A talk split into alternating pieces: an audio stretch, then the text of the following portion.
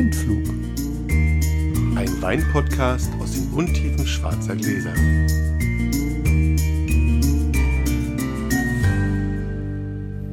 Hallo Sascha. Hallo Felix. Die letzte Folge im alten Jahr produziert, die zweite Folge im neuen Jahr live. Das haben wir als beim letzten Mal schon erklärt. Was wir lange nicht erklärt haben, sind die Spielregeln.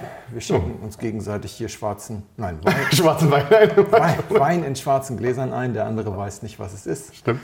Während der eine verkostet, mit dem Fokus ein bisschen mehr darauf, wie es ihm gefällt, als unbedingt, was es denn nur ist, erzählt der andere einen Schwank aus seinem Leben. Und wer anfängt, das würfeln wir aus. Da liegt der Würfel. Und ich fange an. Ja, mit der 1 bist du natürlich nicht so schwer zu schlagen. 5. Das ist wirklich ich ja, direkt los. Schön. Wir trinken einen Rotwein aus Spanien, aus dem Bierzo Petalus von Palacios Descendientes. Das ist ein vorwiegend aus der Rebsorte Mencia bestehender Rotwein aus dem Jahr 2016. Und bitteschön. Dankeschön. Zum Wohl. Ich habe beim letzten Mal gesagt, dass ich so ein paar offene Enden habe, die ich mal zubinden muss, dass ich viele Sachen angekündigt habe. Und bevor ich jetzt eine längere Themenstrecke zum Thema Bio und Co. mache, äh, schließe ich noch so ein paar Kapitel ab. Eins war, dass ich vor einer Weile gesagt habe, ich würde mal ein bisschen lästern über so Probenteilnehmer aus meinem Freundeskreis. Da ging es um die eine Situation, wo wir mit jemandem verkostet haben, du warst glaube ich sogar dabei und hinterher habe ich bei der Auswertung festgestellt, dass wir alle den gleichen Wein auf dem ersten Platz hatten und diese Person hatte ihn auf dem letzten und auch ansonsten komplett neben der Spur war und dass es eben Leute gibt, mit denen ich wahnsinnig gerne Wein trinke, die ich aber nicht zu einer Probe einladen würde, wenn es darum geht, eine Jury zu bilden. Ich habe auch Freunde, die ich durchaus zu so einer Jury einlade, die aber trotzdem problematisch sind in einer Führung. ich nenne ja keine Namen, kann man ja mal ruhig mal ein bisschen lästern. Also grundsätzlich habe ich so einen Kreis von 20 bis 25 Leuten, aus denen ich meine Probenteilnehmer rekrutiere. Bin bei ein, zwei, drei Proben im Jahr bin ich äh, Gastgeber. Gastgeber. Früher habe ich noch so eine regelmäßige Runde gehabt, die nannte sich Proof Pudding Friday, nach dem englischen Sprichwort The Proof Lies in the Pudding, wo es einfach darum ging, Blindsachen zu verkosten, die mir irgendwie durch die Tätigkeit äh, in die, ins Haus geflattert kamen. Das habe ich deswegen aufgegeben, weil solche Sachen, wenn sie größere Geschichten haben, tatsächlich heute im Blindflug landen. Und Stimmt. wenn Ja. sie kleinere Geschichten sind, dann mache ich sie auf Instagram. Das war aber natürlich trotzdem ganz lustig, weil du dadurch auch immer mal wieder so komplette Blindproben hattest, bei denen nicht mal das Thema vorgegeben war. Und einer meiner Freunde aus dieser Runde, ein privater Weinliebhaber, also es sind so, ich sag mal, drei Viertel sind irgendwie beruflich unterwegs damit und ein Viertel sind private Weinliebhaber. Einer meiner Freunde sagte bei einem dieser, einer dieser Veranstaltungen den denkwürdigen Satz, als es um einen sehr schönen Wein ging, der aber so ein bisschen diffus in der Herkunft war. Ja, ich kann diesem Wein ja nicht zu viele Punkte geben. Es könnte ja ein deutscher Spätburgunder sein. Also der pflegte halt auch so seine, du warst glaube ich auch dabei, ich glaube, du weißt auch, wer es ist, das wollen wir jetzt nicht hinterherwerfen. Der pflegte so ein bisschen seine Aversion gegen deutsche Spätburgunder und hatte Angst, dass er sich da jetzt irgendwie verhaspeln kann. Er hat hinterher tausendmal bekundet, das sei ein Scherz gewesen und so weiter. Aber Gesagt Tatsache, ist gesagt. Zum einen das und zum anderen habe ich es ihm nie wirklich geglaubt. Und es ist auch etwas, was ich auch an anderer Stelle relativ häufig erlebe. Das ist vielleicht sogar der häufigste Unterschied zwischen Profis und Amateuren, obwohl es das auch bei Profis gibt. Aber vor allem Amateure, die sich nicht trauen, das ganze Spektrum an Wertungen auszureizen, solange sie nicht wissen, was es ist. Stimmt. Manchmal ist es wirklich schwierig. Manchmal sage ich dann lieber an, was es ist, wenn ich merke, die Leute sind jetzt gerade total verunsichert, dann sollen sie lieber einen Wein offen bewerten, als dass sie irgendwie so komplett in so einer Komfortzone bleiben. Ja. Ja, Ja, ja, und und äh, das passiert tatsächlich bei dem Kollegen ziemlich oft und ist generell aber etwas, was man häufiger mal beobachtet. Es gibt es manchmal auch äh, bei, bei Profis, so bei der Best of Gold in der Vorrunde, hat man dann manchmal auch nochmal so Leute, die dann sehr in einem sehr engen Korridor zwischen 13 und 16,5 Punkten werten. Da wird im 20er-System gewertet, wo du dann bei den besten Weinen denkst, okay, wenn das jetzt für dich 16,5 ist, Eieiei. was muss denn dann der Wein können, damit er mal irgendwie 19 kriegt? Irgendwie, weiß ich nicht. ja, vom anderen. Stern sein, glänzen und, und äh, Arien singen. Ja. Aber unabhängig davon, ähm, also es gibt es schon mal, aber es gibt es viel, viel häufiger bei nichts. Die zweite Geschichte ist jemand, der, und das ist auch ziemlich störend, so der Widerspruchsgeist. Ich habe einen, der probiert einen Wein, findet ihn großartig, dann probieren ihn alle, alle finden ihn großartig und dann fällt, fällt ihm auf, oh, das ist mir jetzt zu viel Konsens. Dann probiert er nochmal nach und dann findet er ein angebliches Haar in der Suppe und dann fängt er an, gegen den Wein zu stänkern. Das ist, das findest du auch bei Leuten, die immer glauben, sie hätten den Schalk im Nacken. Sich gerne selber so beschrei- beschreiben. Ich habe da auch einen, einen Freund, das ist tatsächlich sogar grenzwertig. Da bin ich manchmal dann auch rigoros, sage ich mal so. Da bin ich dann manchmal auch rigoros und sage, okay, das kommt mir jetzt ein bisschen vor, um äh, Streit um des Streits willen oder wir müssen mal ein bisschen aufmischen. Das finde ich jetzt ein bisschen albern. Du hast selber eben gerade noch total geschwärmt. Erst nachdem du festgestellt hast, dass alle den lieben, fängst du jetzt an irgendwo. Ich darf nicht Mainstream sein. Genau, das ist so eine Mischung aus. Ich darf nicht Mainstream sein und hey, wir sind doch nicht hier, um uns alle lieb zu haben. Ja. Doch, bei guten Wein, das ist ja die tolle Eigenschaft guter Weine, dass sich alle auf einmal lieb haben. Der dritte Typ, den ich, den ich kenne, das ist jemand, der nicht in meinem Freundeskreis auftaucht, sondern also ein Freund eines Freundes, den treffe ich dann bei dem gelegentlich und dadurch auch nur alle zwei Jahre. Das ist einer, der definiert sich unheimlich darüber, wie viel und genau er Weine bestimmen kann. Das ist dem wahnsinnig wichtig. Wir haben ja beim letzten Mal oder vorletzten Mal schon mal darüber gesprochen, dass das eigentlich total unwichtig ist, weil es nichts über den Wein aussagt. Aber das ist so ganz spannend, wenn du mit dem verkostest und das Thema ist meinetwegen Riesling GGs oder sowas. Und dann stellt er irgendwann fest, okay, das ist falsch. Das kann man ja häufig dann durchaus erahnen. Dann geht das los. Ja, ja, ja also der Ruppertsberger Reiterfahrt von, von, von, von, von Buhl, das ist ja so. Und da könnte aber, aber auf der anderen Seite Potsdam Pechstein und so. Und er hat eine zehnmal höhere Trefferquote, weil er 20 Mal mehr Weinnamen nennt während so einer Geschichte. Ja, der hat am Ende hat er die ganze Mittelhart durch. Ja. Und wenn dann aufgedeckt wird, ja, hab ich doch gesagt. Ja, Ja, klar. also das ist so, dass ich da so denke, boah, du Nervbüdel, halt mal einen Sabbel. Weil ich dann immer, ich kenne ihn nicht gut genug, um das zu sagen. Es ist jetzt nicht so, dass für mich die Welt zusammenbricht und ich sage, oh, der Abend ist jetzt irgendwie hinüber, wenn der da ist. Aber es ist natürlich so ein bisschen, Ganz schön viel Spruch in meinem, ne, in meinem Abend. ja. Und der letzte ist ein Kollege, bei dem habe ich jahrelang gebraucht. Wie lange bin ich jetzt in Berlin? Ähm, jetzt bald acht Jahre. Da habe ich jahrelang gebraucht, um zu verstehen, was da eigentlich schief läuft, sozusagen. Das ist niemand, der ist ganz häufig so ein bisschen neben der Spur, so ein bisschen.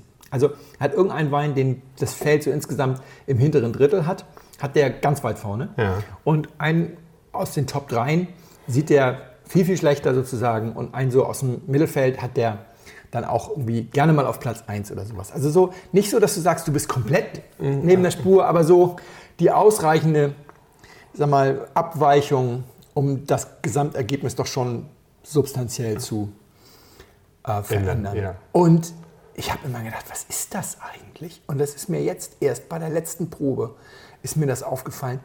Der bildet sein Urteil über Wein in den ersten 20 Sekunden und lässt sich dann durch nichts mehr erschüttern. Echt? Und das führt dazu, dass Weine, die dann so in der Diskussion nach hinten durchgereicht werden, weil irgendjemand irgendwann doch den berechtigten Zweifel hat. Und ich finde ja, stille Proben sind blöde Proben. Und auch bei Profiproben wie Best of Gold wird dazu animiert zu sagen, tauscht euch über den Wein auf. Weil man kann Weinen auf den Leim gehen. Das Klar. geht. Ja? Ja, und wenn dann zwei da sind, die sagen, sag mal, fällt euch nicht auf, dass der nach hinten raus eigentlich ganz schön kurz ist. Und alle mal kurz innehalten und sagen, ja stimmt, der startet zwar sensationell, aber da bleibt tatsächlich nicht Ja, ja, viel genau. nach. Oder Leute sagen, ja, einer sagt dann, also ich weiß nicht, ob ich jetzt nach einem ganzen Glas diesen Bitterton immer noch animieren fände oder ob es mir dann nicht auf den Senkel gehen würde. ja. Ja, das sind Dinge, die solche Urteile nochmal massiv beurteilen können. Da ist der komplett immun gegen. Der hat dann sein, sein Bild, der, der verliebt sich auf den ersten Zentimetern sozusagen Okay. und dann ist das sein Wein. Oder halt nicht. Den, oder halt nicht. Ah, okay. Und dann können die Leute noch so oft sagen, also das ist so. Und, und deswegen hat er dann eben so eine 70% Übereinstimmung Ja, und bei okay. 30% ja so eine klassische, ganz kräftige Abweichung.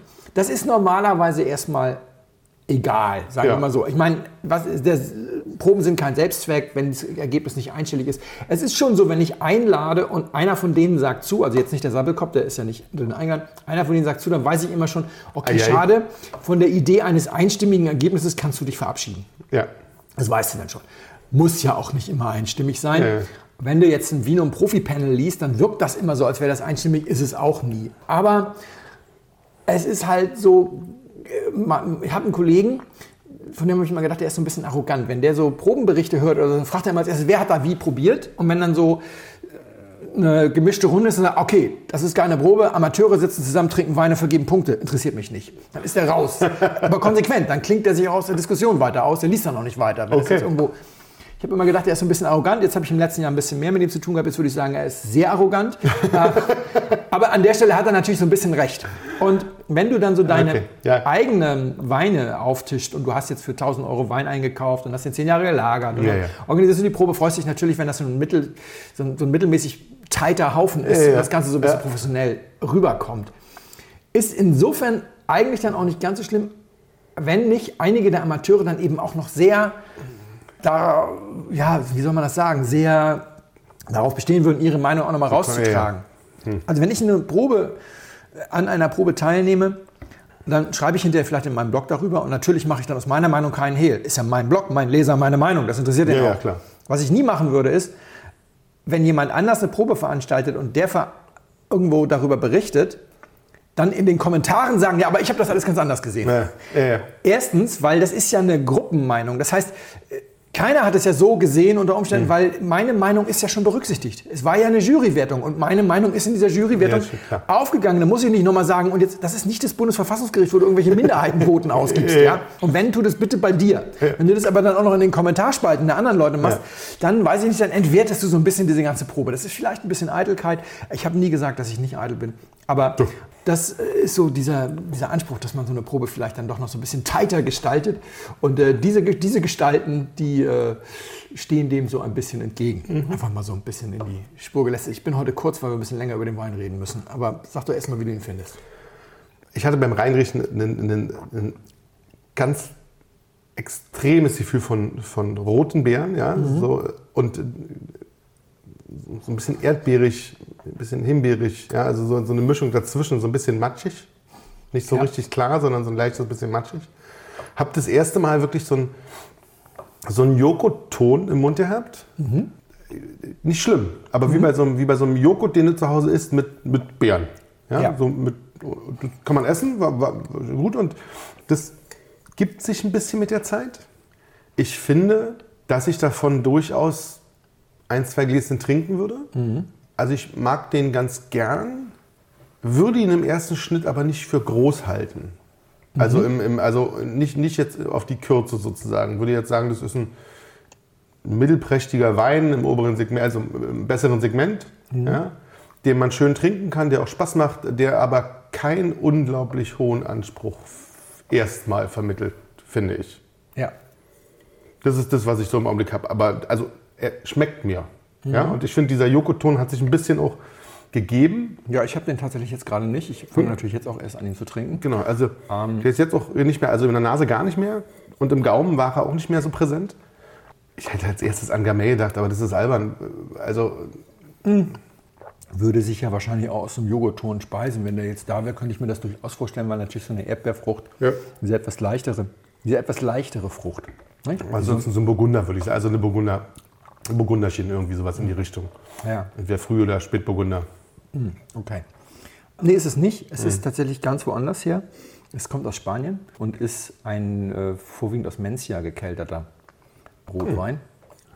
Aber die Mencia-Traube ist durchaus, wird durchaus gerne mit Erdbeeren und allerlei anderen roten Beeren assoziiert, lebt da, wo sie jetzt hierher kommt, auch von der Säure, weil das ist schon aus der Höhe. Und der Wein ist tatsächlich mittelgewichtig sozusagen, kostet Ja. 15 Euro. Ich wollte dir unbedingt mal wieder nach langem, langem einen Wein einschenken, den ich ganz einfach selbst gekauft habe. Das äh, haben wir nämlich schon so lange nicht mehr gehabt. Ich hole mal die Flasche, da gibt es auch noch ein bisschen mehr zu, zu erzählen. Ja, gerne. Hast du den vor Ort getrunken und gekauft? Also erst getrunken und dann gekauft? Nee, nee, den habe ich hier gekauft. Das ist schon ein relativ bekannter Wein. Petalos heißt er. Ah, das habe ich schon mal. Ja, ja, ja. Kenn die Flasche. Und äh, von Palacios Descendientes. Ja. Und da kann man eine ganze Menge zu erzählen, vor allem, weil wir auch im Nachgang der letzten Folge noch ein paar Kommentare und Diskussionen hatten und so. Deswegen vielleicht erstmal der Reihe nach. Also Spanien, die Traube heißt Mencia. Man kennt sie vor allem aus dem Bierzo. Sie ist äh, beheimatet dort, sie ist autochthon, wie es so schön heißt. Sie ist nochmal rausgeschleppt worden ins Dau. Dort heißt sie dann Jaén. Jaén de Dau in der Langform, Jaén äh, sonst. Sie ist auch schon ein bisschen, es hieß erst sei irgendwie ein Klon, aber ich war ja jetzt gerade im Dau und die sagen, das ist Quatsch. Sie ist einfach von, von äh, Pilgern auf der Rückreise von Santiago de Compostela, Okay. äh, die zurückgekommen sind und dann entsprechend durch Bierzo gekommen sind, mitgenommen worden. Sie wird im Dau und jetzt auch zunehmend wohl im Alentejo gerne mal in der Cuvée verwendet, um dem Touriga Nacional so ein bisschen die Stacheln zu nehmen. Denn sie ist sehr mellow. Genau, es ist sehr mellow. Ich mag den Wein sehr. Ich habe ihn tatsächlich viele Jahre auch ge- gekauft und getrunken. War mal ein Geheimtipp, ist es glaube ich schon lange nicht mehr. Und äh, es kostet 15 Euro und ja, ist ist ähm, da ein Wein, der für Leute, mit, die den Anspruch mögen, sich ganz gut definiert über die Säure und über die eher mineralische Struktur und weniger über den Tannin. Und diejenigen, die einfach gerne einen leckeren Rotwein haben wollen, werden von der weichen Frucht abgeholt. Das Interessante an dem Wein ist, äh, du kriegst ihn hier in Deutschland bei ganz vielen Händlern. Du kriegst ihn bei den, bei den besseren Händlern, bei äh, Lobenberg, du kriegst ihn bei Silkes Weinkeller, bei Vinos und so Ich glaube, ich habe weiter so ein so Samtfrische weiter. Paradies gesehen. irgendwie. Und wir haben beim letzten Mal so ein bisschen gelästert über Havesco und über, über Haben wir. ähm, und über äh, Nivo Nichanski und Van Volksem und so weiter und so weiter. Und ich habe jetzt, als ich noch so ein bisschen was nachgeguckt habe zu dem Wein, festgestellt, eigentlich ist keiner der deutschen Händler so richtig sauber im Umgang mit dem Thema Abfüller und Abfüllung und Zukauf und, und, und. Verkauft sich Denn- einfach zu gut. Ja, und aber viele Leute sind auch gar nicht in der Lage, also das zu unterscheiden. Wobei es ist europaweit einheitlich. Du kannst immer hinten drauf sehen, ob es Zukauf ist oder nicht. Wenn es nur Zukauf ist, ist es eben hier, das ist nämlich Zukauf, das muss man dazu sagen. Wenn es nur Zukauf ist, dann steht da halt M. Bottellado por Descendientes, bla bla Okay. bla. Ähm, sonst heißt da steht, steht da noch gemacht. Es gibt ja unterschiedliche Ja, ja. Geschichten, was man noch alles in der Rioja steht da teilweise ein ganzer Roman, was die alles selbst gemacht haben, bis hin zu, wir haben die Fässer selbst gemacht. Aber ich meine, das ist die, die einfachste Geschichte, das ist Zukauf. Und die Bodega selbst ist 28,5 Hektar. Und kein einziger Händler, den ich jetzt gecheckt habe, ist in der Lage zu erklären, dass dieser Wein aus Zukauf besteht. Ah, Und ähm, richtig lustig wird es dann halt, ich meine, ich liebe Heiner Lobenberg, ich liebe seinen Laden, ja, ist ein wunderbarer Geschäftspartner für die Webweinschule und so, aber es ist halt interessant, wenn er da so erzählt, ja, ganz alte Schiefersteillagen, äh, Terrassenlagen. Kommt ja gar nicht äh, her. In, in, in, in Handarbeit biodynamisch bewirtschaftet, 28,5 Hektar und dann wird über den Feed unten eingespielt die Parker-Bewertung für den aktuellen Jahrgang, 93 Punkte, Parker liebt den Wein oder in diesem Fall Guterres liebt den Wein und sagt ja, und jetzt sind ja jetzt, jetzt sind sie bei 340.000 Flaschen angekommen. Naja, aus 28,5 Hektar machst du natürlich nicht 340.000 Flaschen. ja. So, ist halt blöd. Was Tatsache, was wirklich richtig ist, ist, es ist trotzdem Steillage, steilst, ähm, Terrassen, es sind Terrassenlagen, es sind Reben, die Reben sind teilweise bis zu 200 Jahre alt. Ja. Es ist ein 90% Mencia, es ist aus, der, aus einer Zeit, wo da immer noch alles Mögliche an Geraffeln mit war. Es ist sogar Godello mit drin, Weißwein, ja, und, und ähm, alles Mögliche. Also die, die übrigen 10% sozusagen sind alles. 1% Godello und noch zwei, drei andere Zukauf muss aber auch nicht schlimm sein. Weißwein. Das ist nämlich genau das Thema, womit die Leute auch irgendwie nicht so ganz klar sind. Also 99 haben die angefangen. Es geht im Übrigen noch weiter. Alle sagen, der sei von Alvaro Palacios. Ja. So. Sag doch kurz, was der macht, damit die Leute es wissen. Ja, hatten wir die schon Genau. so oft. Wir hatten Finca Dofi Genau. und, und Lermit, Lermit, äh, Lermita, der kostet über 1000 Euro und dann Genau. noch zwei, drei andere Sachen und ist irgendwie so einer der ganz Großen. Das Thema ist sein Neffe. Ja, der ist ins äh, Gebiet gekommen und hat gesagt, hier will ich Wein machen. Der heißt, glaube ich, Rafael Perez. Äh, auf jeden Fall sehr Spanisch, spanisches Nachnamenrecht.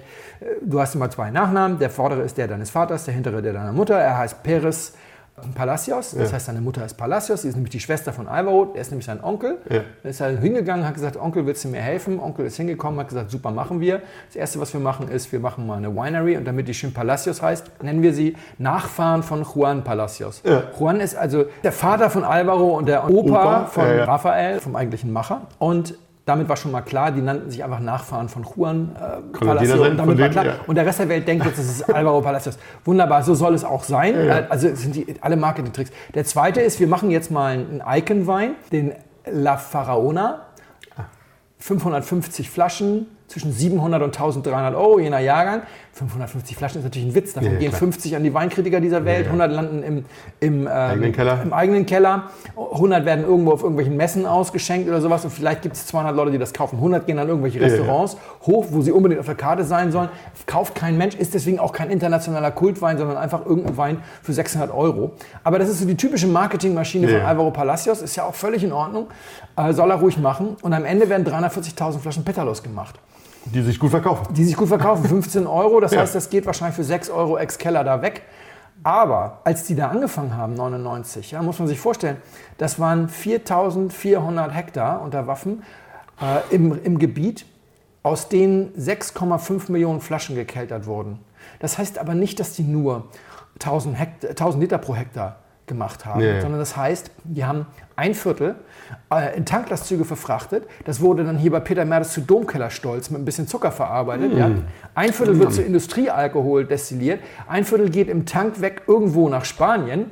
Und meistens, wenn es eine gute Ernte war, dann wird auch noch irgendwie eine Menge selbst gesoffen bzw. Hauswein gekeltert. die Leute haben kein Geld bekommen. Die, die, ich glaube, das war sogar die letzte Genossenschaft pleite gegangen. Es gab auf 4400 Hektar 50 selbstvermarktende Weingüter.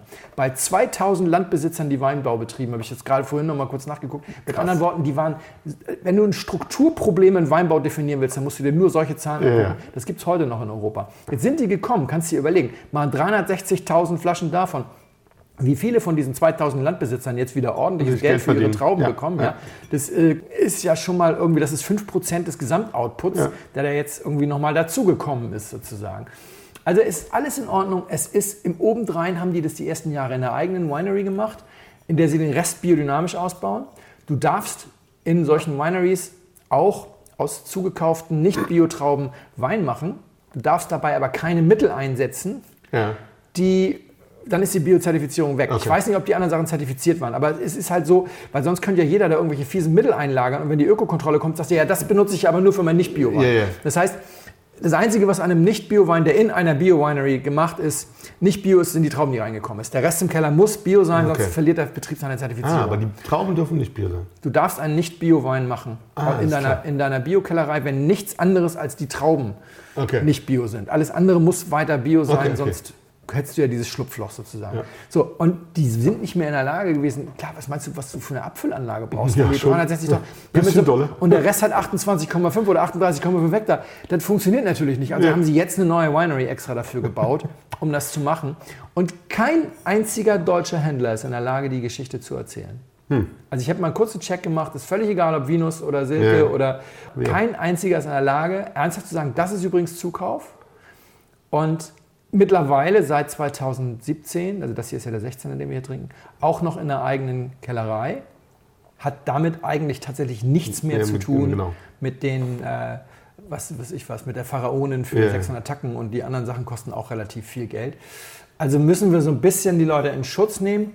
Was die Ausstattung, was die Ausstattung angeht, ist es hier ebenfalls so, dass die keinen Unterschied machen. Das ist halt nur so ein deutscher Sonderweg, den der VDP gewählt Ja, hat, ja. dass sie eine andere Ausstattung machen wollen, ähm, wo wir von Volkswagen so ein bisschen dafür gebasht haben. Das ist international üblich, was sie da machen. Das ist auch bei Gigal oder, oder, oder Ja, ja. Chapoutier, ist es ganz ja, normal. genau. Das ist nur für Deutschland unüblich.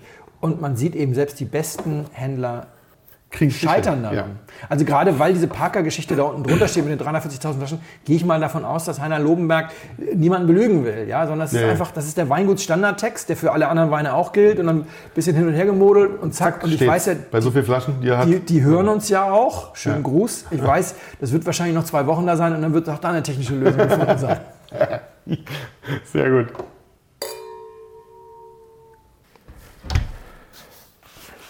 So, wir trinken jetzt einen Weißwein. Der ist Cockaboom und kommt von der Sadie Family aus Südafrika. Zum Wohl. Oh, ein ordentlicher ein Königsschluck. Das ist so schön. Ja, es ist Freitagabend. Ich muss auch mal erstmal einen Schluck kosten und dann.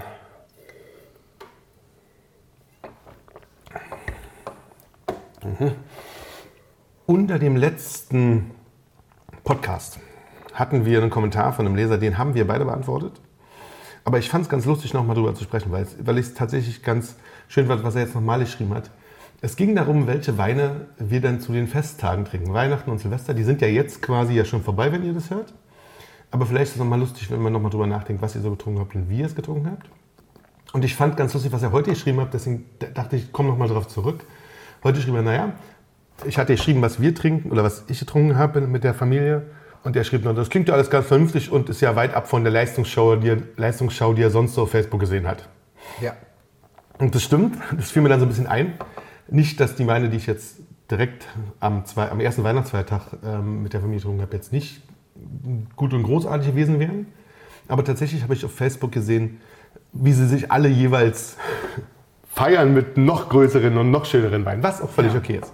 Auf was ich aber hinaus wollte, ist nochmal zu sagen, wie ich, das, wie ich das trinke und wie ich das mache. Und vielleicht, du kannst ja auch noch mal zwei Sätze dazu sagen, wenn du lustig bist. Also ich finde es total schön zu Weihnachten und Silvester. Macht man ja mit der Familie oder mit Freunden. Das sind jetzt nicht unsere Weinnerds, mit denen wir da trinken. Ja? Ja. Und aus meiner Familie ist es inzwischen so, dass die gerne Wein trinken, ja, aber auf gar keinen Fall auf dem gleichen Niveau und auf, auf dem ich trinke oder du trinkst. Und, ähm, also was heißt Niveau, das klingt jetzt auch wieder so ein bisschen. Also die mögen einen guten Wein, aber sie würden jetzt nicht so viel Geld für Wein ausgeben, wie ich es tue. Und ich werde sie auch zum Teufel damit nicht belasten mit irgendwelchen Weinen, an denen sie ewig rumraten sollen und rummachen sollen, sondern das ist ja ein Fest mit der Familie, an dem alle einfach nur Spaß haben sollen. Also gucke ich mir das schon an zu den, zu den jeweiligen Festtagen. Was ist, wie viele Leute sind da? Ähm, also welche Masse einmal, ja? Wie viele trinken davon Wein? Was, was trinken wir überhaupt sozusagen in dem Lauf an Wein? Ist es zum Essen? Geht es nur so nebenbei weg?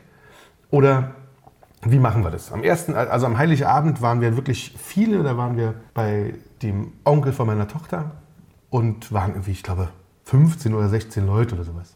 Und davon natürlich ein paar Kinder, aber auch reichlich Erwachsene. Und es gab es war vorher schon klar, es gab ein Abendbuffet so ein bisschen mit allen möglichen selbstgemachten Sachen, nett, ähm, normale, schöne Küche, ähm, so zum Schnapulieren und Wohlfühlen.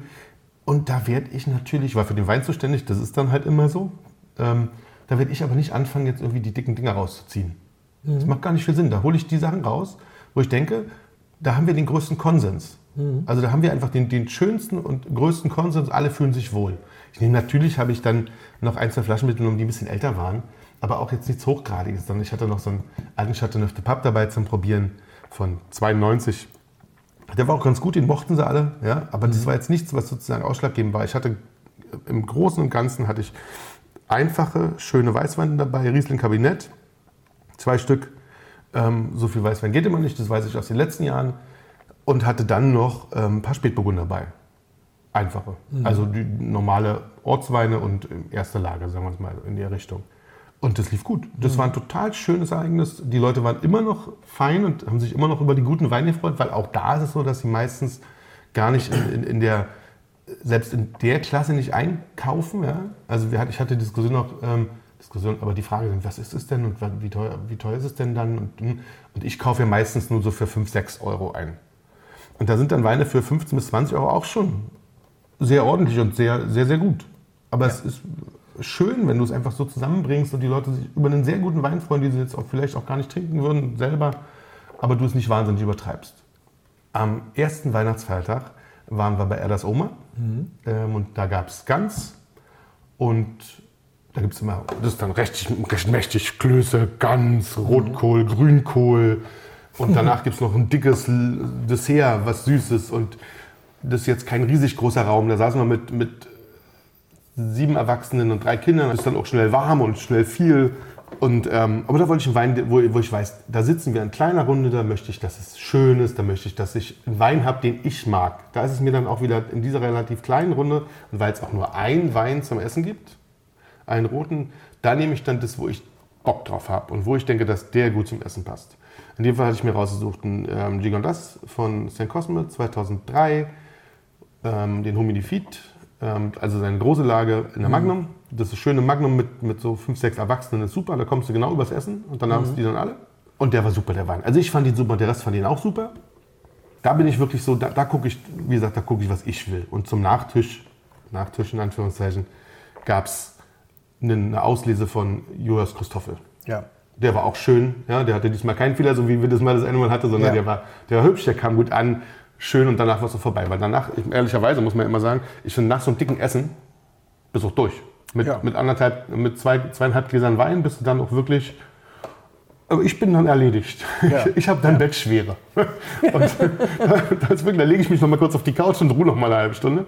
Und dann ist der Tag auch durch. Und Silvester ist es ähnlich. Silvester bin ich jetzt ähm, tatsächlich im Naturschutzgebiet an einem See, im Stechlinsee, äh, mit meiner Tochter und nehmen auch wieder ein paar Weine mit. Mit einer Gruppe von, ich glaube, das sind insgesamt, wahrscheinlich sind es dann so 30 Leute oder sowas. Also ich nehme jetzt nicht für alle 30 Leute mit, bringe alle was mit, weil auch Leute die gar keinen Wein trinken. Aber da ist es auch so, da nehme ich Sachen mit, die quasi, naja, die einfach zu trinken sind und auch sozusagen nicht wehtun, wenn sie aus dem Keller verschwinden. Weil bei Silvester oder an Silvester ist es schon so, der Champagner zum, zum Anstoßen, das finde ich okay, aber da nehme ich auch nicht für alle Champagner mit, sondern für mich und vielleicht ein, zwei Leute, die um mich rumstehen. Ja? Ja. Aber wenn du dann davor Wein trinkst, die sind alle Wein, also wollen alle zu Silvester, wenn sie so eine große Party hast, wollen alle saufen. Ja, So, also so, so ziemlich jedenfalls. Könnte sein, kann- ja, ja. Also die, die Wahrscheinlichkeit besteht, ja, außer wenn ihr jetzt nett zusammen isst und sowas. Aber ist in dem Fall nicht da. Da wird ordentlich. Und da wollen die Wein trinken, den sie auch richtig schön stürzen können. ja, Also nehme ich auch nur die Weine mit, die man stürzen kann. ja. Und da ist, wird auch nicht über Wein gesprochen. Und da habe ich auch nicht den Anspruch, dass über Wein gesprochen wird. Da sollen sie, mit den Leuten habe ich dann noch Spaß und da wird dann einfach nur wirklich ordentlich gebechert, getanzt und um 12 angestoßen. Ich mit einem Champagner, der Rest auch dann mit Rotkäppchen, wenn sie wollen, das ist mir total wurscht. Aber Spaß habe ich mit allen.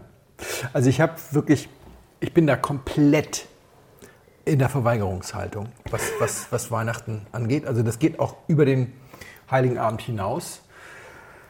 Dieses Jahr war es ein bisschen anders. Also ich bin schon seit mehreren Jahren an Heiligabend gleich zweimal in der Kirche, was aber nur daran liegt, dass meine Tochter seit, ich glaube jetzt sieben, sechs Jahren im Krippenspiel mitspielt. Ich habe das Bild gesehen, sehr süß. Mittlerweile ist sie dann auch schon der, der Engel mit dem meisten Text. Als sie anfing, hatte sie sozusagen nur daneben zu stehen. Quasi der Stein. Sehr hübsch. Einmal haben wir gefehlt, weil wir bei meinem Schwiegervater gefeiert haben. Und der kam meistens hierher und das ist so viel Kinderlachen und dann ist hier Kinderbescherung mit, Ja. mit ihr. Meine Mutter war meistens da, die ist ja nur vor zwei Jahren verstorben. Und äh, da gab es dann einen netten Sekt, der wurde im Stehen getrunken zur Bescherung für meine Mutter. Das haben wir dieses Jahr auch weggelassen. Und ähm, weil Mel zum Beispiel gar kein, also meine Frau gar keinen Alkohol getrunken hat dieses Jahr.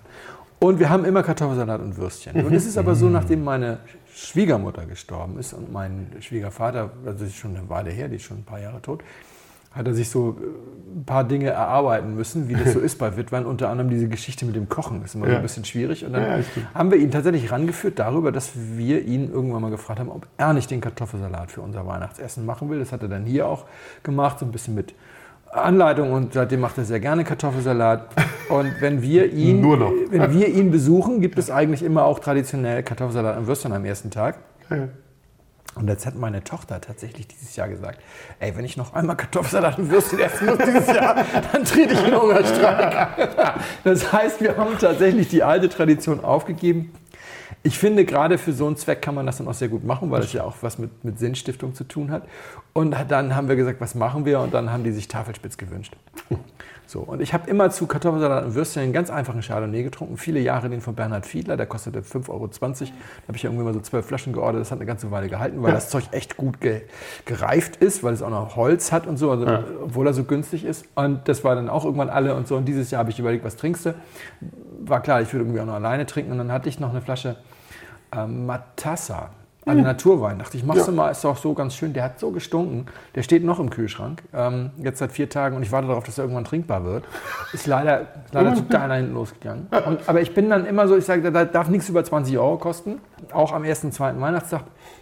So ganz oder Gänsekeule am am zweiten habe ich dann äh, bischöfliche Weingüter, den, den Orts und den Erstmannshäuser äh, 15 getrunken. Aber am Heiligabend habe ich dann aufgemacht Scheurebe SP von Pfeffing. Das ist Scheurebe aus dem Barrik. Ja. Ich fand, das passt ganz gut zum Tafelspitz vielleicht so. Mit Meerrettich und wir hatten zwei Soßen, Meerrettich und also Meerrettich Apfelsoße und eine Schnittlauchsoße. Boah, war das ein guter Wein. Also es ist tatsächlich mir dann nicht gelungen. Ich, wollte ja, ich will ja den Fokus dann wirklich auch nicht haben auf Wein, Ja. weil das.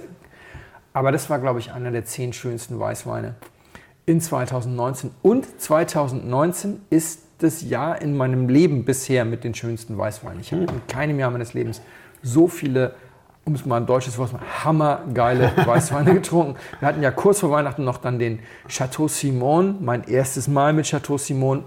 Meine mega, Güte, ja, war das meine. Güte. Und wir hatten diese, diese Hermitage hatten wir und Ja, ja, ich hatte diese. Encruz- Encruzados und mein Gott, ich könnte, und dann hatten wir 2004er, wie heißt der? Ähm, nee, oh ja, Limeal sowieso, aber auch nochmal dann Wittmann und so. Also ich habe Stimmt. Ja. Ohne Ende. Es war das beste Weißweinjahr meines Lebens. stimmt, und so Weißweinjahr, gerade so auf den zehnten Platz reingerutscht. Dann noch 18 Euro, aktueller Jahrgang, der damals, das war 2015, hat, glaube ich, 15 gekostet. Scheurebe SP aus dem Barrik von Pfeffing. Auch ganz, ganz naturbelassen. Gibt es auch bei vielen Naturweinhändlern, obwohl es kein Naturweinwinzer ist, sondern ein VDP-Winzer, der auch aber im minimal invasiv. So, und, und das wollte ich eigentlich gar nicht. Das war mir schon fast wieder zu viel. Das war mir schon fast wieder unangenehm, dass er jetzt so einen Granatenwein kam. Insofern bin ich die ganze Zeit eigentlich total niedrig. Und dann, was, was Silvester angeht, wir werden jetzt, äh, wir fahren jetzt auch an den See, an den Flesensee und haben uns da ein Hotel eingebucht für ein paar Tage, um mal einfach nochmal wieder runterzukommen. War ein aufregendes Jahr, war ein aufregendes Jahresende. Und äh, da wird es dann irgendwie was, Das geben, was es da gibt. da gibt es dann das, was es da gibt. Dann nimmst du nichts mit.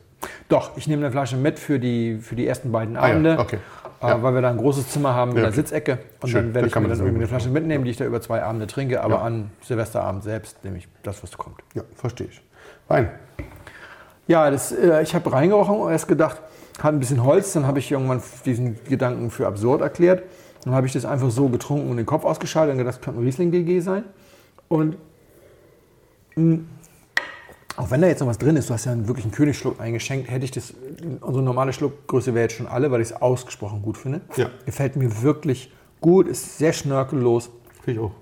hat eine schöne Säure, nicht zu viel, aber durchaus präsent und ist in einem süßen Bereich, wo ich sage, ob das jetzt Frucht oder Zucker ist, kann man nicht so auseinanderhalten. Ähm, ist ist äh, etwas, was mir wirklich, wirklich gut gefällt, würde ich jetzt spontan für einen Riesling GG halten. Äh, wobei mir allerdings der Jahrgang abhanden käme, weil müsste älter als 16 sein, aber alles älter als 16 ist im Moment noch reifer als das. Ich bin da so und muss es GG sein oder trinkt sie es auch einfach so flott und gut, weil es vielleicht eine, eine Stufe drunter ist. So irgendwo in dem Dreh wäre ich jetzt tatsächlich unterwegs.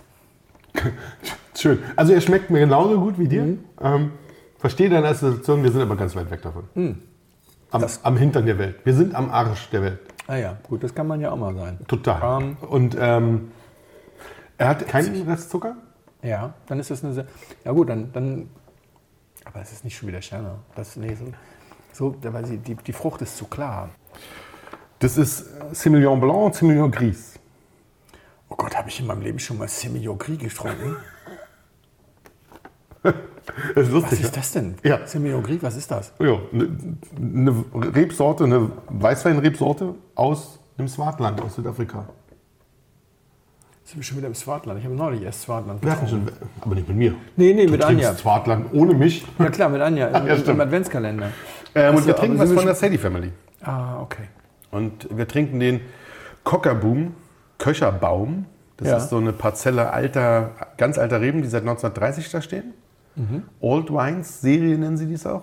Also so eine Sache, die sie, bei der sie nichts machen, die auch, wenn ich es richtig verstanden habe, nie bespritzt wurden und nie irgendwas mit denen gemacht wurde.